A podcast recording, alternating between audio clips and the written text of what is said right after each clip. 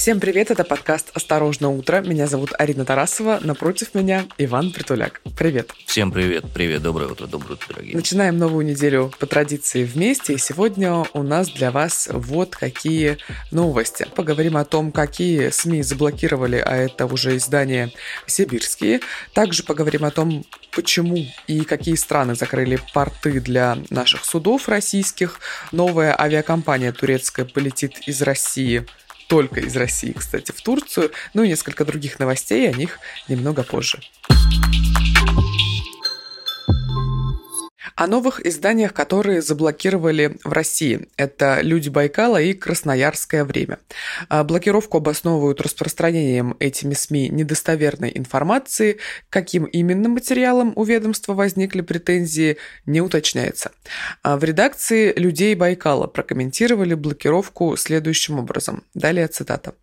Мы всегда работали без цензуры и собираемся делать это дальше. Мы не писали, я заменю сейчас слово о спецоперации, потому что мы далеко и не можем проверить информацию, но мы писали и будем писать о том, как люди в регионах переживают происходящее. Конец цитаты.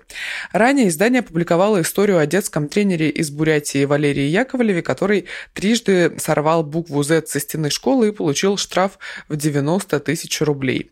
С начала спецоперации в Украине Роскомнадзор заблокировал на территории России уже более двух тысяч ресурсов. Подсчитала это все Роскомсвобода.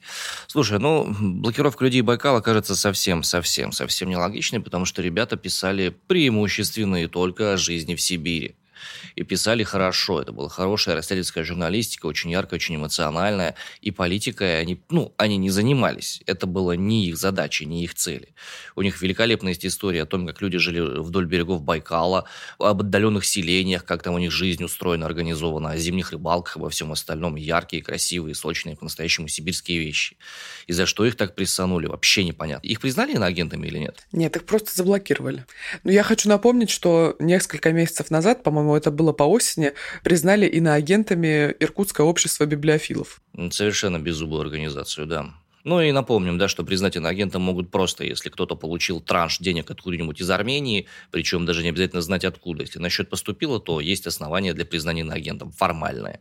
Вот таким образом работает системочка. По поводу закрытия портов, такая интересная штука произошла. Свои порты для российских кораблей закрыли почти все страны Евросоюза. Последней э, к этому эмбарго присоединилась Италия. Закрыты будут с воскресенья, то бишь со вчерашнего дня, порты итальянские для российских судов. Запрет также будет распространяться на суда, которые сменили свой флаг после 24 февраля. Ранее решение о закрытии портов было принято властями Союза 8 апреля в рамках пятого пакета санкций против военной спецоперации на Украине. Говорилось о том, что доступ судов под российским флагом будет запрещен после 16 апреля. Есть исключение из этого списка. Если судно будет терпеть бедствие, искать убежище, то это ограничение не работает. Кроме того, по действию ограничений не подпадают суда, которые привозят в ЕС природный газ, нефть, титан, алюминий, медь, еще некоторое количество ресурсов полезных, а также препараты, продукты питания и сельскохозяйственные товары. Аналогичное решение по запрету доступа к портам приняла Канада, и э, также запрет на принятие судов под российским флагом рассматривают власти Великобритании. Ранее порты закрыты были у Румынии и Болгарии, но что интересно, значит, э, есть в некоторых странах послабления, связанные с длиной судна, количеством экипажа и составом груза. И несмотря на все на это, наши эксперты российские, в частности, эксперты, работающие на «Известия», пишут о том, что, скорее всего, российские перевозчики смогут найти альтернативные способы доставки грузов. Э, единственное, что это приведет к повышению стоимости этой самой доставки. Финансовые потери, безусловно, будут у Российской Федерации в этом смысле, однако будут, по утверждению Станислава Тобина, э, руководителя службы логистики грузовой компании «Аривист», эти последствия будут не очень длинными, потому что просто будут выработаны новые логистические цепочки. Ну и плюс ко всему существует еще такая штука в мире, как э, так называемая практика использования свободных флагов. То есть владелец судна может самостоятельно решить, под каким флагом будет ходить судно. Поэтому национальная принадлежность судов является весьма и весьма условной, а предназначение грузов, судя по всему, по пятому пакету санкций отдельно никто проверять не будет. Ну, условным оно считается, если, собственно, судно частное, а не государственное. Не знаю, врать не буду. Более детальных комментариев по этому поводу нет. Новая турецкая авиакомпания для россиян начнет перевозки в мае. Создали на славных берегах Турции авиакомпанию Southwind. То есть не Нортвинд, а Саутвинд. Класс. Да, все верно. Но пока Нортвинд не может вылетать за рубеж, вот у нас появилась Саутвинд. Об этом пишут разные туристические порталы. Перевозчик будет базироваться в Анталии. Авиакомпанию создали, чтобы не оставлять российский рынок пустым и не перекрывать турпоток из России в Турцию. Первые рейсы авиакомпании запланированы на конец мая, и это будет пока что всего лишь 5 самолетов Airbus. Я думаю, неважно, какие именно они будут, там, широкофюзеляжные или узкофюзеляжные, ну, в общем, они будут разные, если кому-то интересно. И тут еще есть такой нюанс интересный. Также некоторые туристические порталы пишут о том, что российским туристам готовят двойной тур Турция плюс Египет. Давай так пофантазируем, пока я дальше не рассказала. Типа ты три дня в Турции, а потом четыре дня в Египте или 10 дней в Турции, 10 дней в Египте? Мне бы хотелось, конечно, второй вариант. Как именно это будет происходить, пока что не уточняется, но вот проект э, находится в разработке, и египетская сторона подтвердила, что действительно это происходит и, возможно, будет реализовано. Хитрые, хитрые туристические вот эти вот сами. Но вот турецкий эксперт утверждает, что Египет хочет начать это сотрудничество как можно скорее. Ну, не знаю, ну, очевидно, что им это необходимо, понятное дело. Хотя здесь я скорее больше рад за тех людей, которые смогут куда-то из России выехать, чтобы хоть каким-то образом вдох-выдох сделать. Ну и на перспективу обсуждают аналогичные маршруты, которые можно развивать с соседними странами, такими как э, Египет и Иордания, Египет и Греция, Египет и Италия. И, значит, все это должно быть единой такой маркетинговой компанией, и сотрудничество должно привлечь максимальное количество туристов, потому что таких вот двойных тарифов как будто еще не было. Ну, типа вот раньше были евротуры, садишься на автобус и поехал по э, многим городам Европы, а сейчас вот планируется такой тур по жарким странам. Ну, слушай, если бы была э, Турция и Греция, вот меня бы заманила эта история. Я согласен с тобой, но я по-прежнему жажду чартеров на Камчатку. А, ну так скоро будут. Тебе же пообещал Владимир Путин. Вот я туда хочу, да, вот я хочу туда вот посмотреть на гейзеры, вот это вот все. Красота Сибири. Чем дальше, тем лучше. Ну, Вань, Камчатка уже не Сибирь, пожалуйста, не нужно заниматься, значит, оккупацией территории. Не-не-не-не-не, нормально. Все, что от Урала направо, это все Сибирь. Несколько новостей, связанных с тем, как организовывается гражданская жизнь в условиях спецоперации.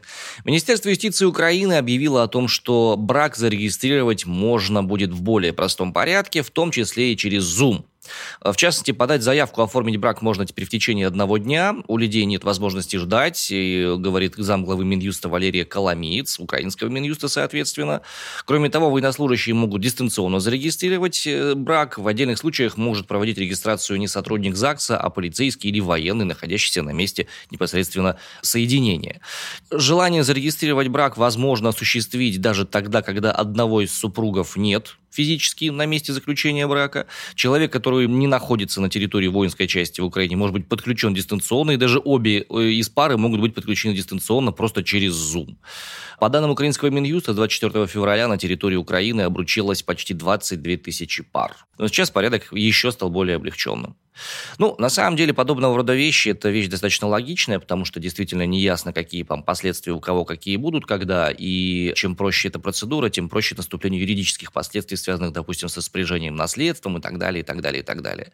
Подобного рода вещи применялись периодически. В некоторых случаях, допустим, в Российской Федерации брак может заключить главврач некоего лечебного заведения, в котором находится человек, капитан корабля, на котором э, путешествуют непосредственно двое, и прочее, прочее, прочее. Есть разные случаи с этим связанные. Но по зуму, конечно, это интересная такая штука. Такая модификация. Прикинь, сидим мы с тобой разговариваем, внезапно влетает какой-нибудь священник в чат и начинает убегать с мужем и женой, и убегает. И типа, оп, и чё? Да, ворвался просто так, неожиданно, действительно. Ну, помнишь, поначалу пандемийного периода были случаи, когда люди захватывали чаты зумовские крупные и транслировали всякие гадости туда. Да. Ну, слава богу, в последнее Жопу время стал поменьше. Простите, я не смогла удержаться. А что, у тебя был такой случай, да? Нет, у меня не было такого случая, но я насмотрелась просто. Окей. Давай перейдем к чему-нибудь более ценному, чем показанные в зуме части тел. В Белом доме выставили на продажу коллекционные монеты с Владимиром Зеленским. На одной стороне монеты изображены президенты США Джо Байден и, собственно, Украины Владимир Зеленский на фоне флагов двух стран, а на другой кадр из выступления украинского лидера в Конгрессе США по видеосвязи, которое происходило 7 марта этого года. Продают эти монеты по 100 долларов за штуку на сайте американской администрации. Тираж ограниченный, он всего лишь 2500 штук, и к ним прилагается сертификат подлинности и бархатный футляр с золотой президентской печатью. Всю прибыль от продаж передадут Американскому Красному Кресту для усилий по оказанию помощи Украине. Собственно, США уже несколько миллиардов долларов, несколько десятков миллиардов долларов, скорее даже, перечисляла на помощь Украине, собственно, отправляла туда не только деньги, но и гуманитарную помощь, собственно, и военную, как и другие европейские страны.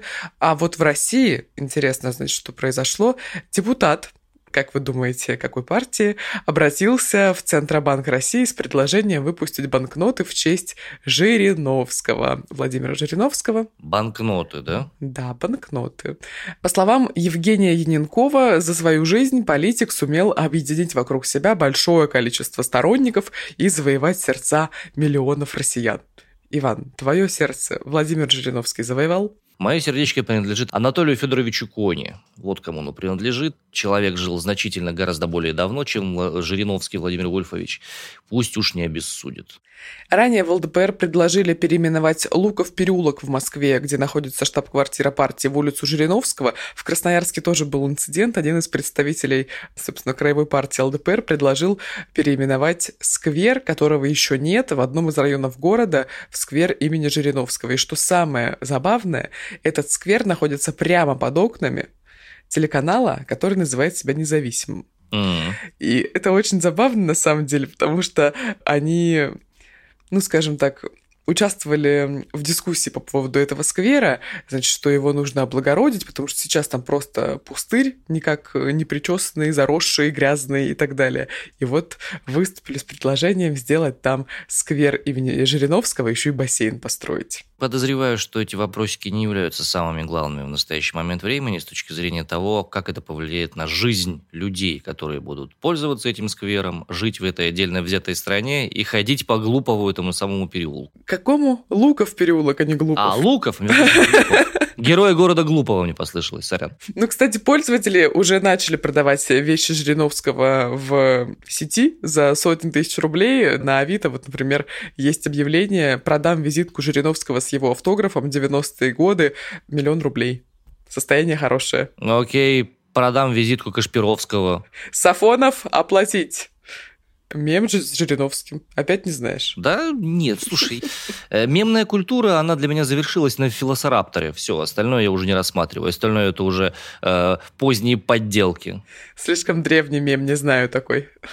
Ну, это еще в период, знаешь, ICQ-шный, так сказать, период, там, в меловых отложениях где-то лежал.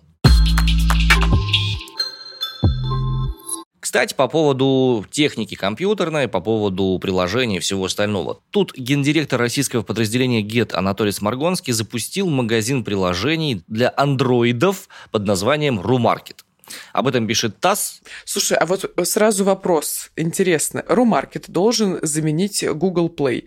Ну, вот я по аналогии с айфоном думаю, как это работает. Вот у нас есть App Store, слава богу, пока работает. И получается, что, как? Нужно скачать этот RuMarket или как? Ну, то есть это же тоже отдельное приложение, откуда можно скачивать другие приложения. Как его установить, чтобы оно работало на замену Google Play?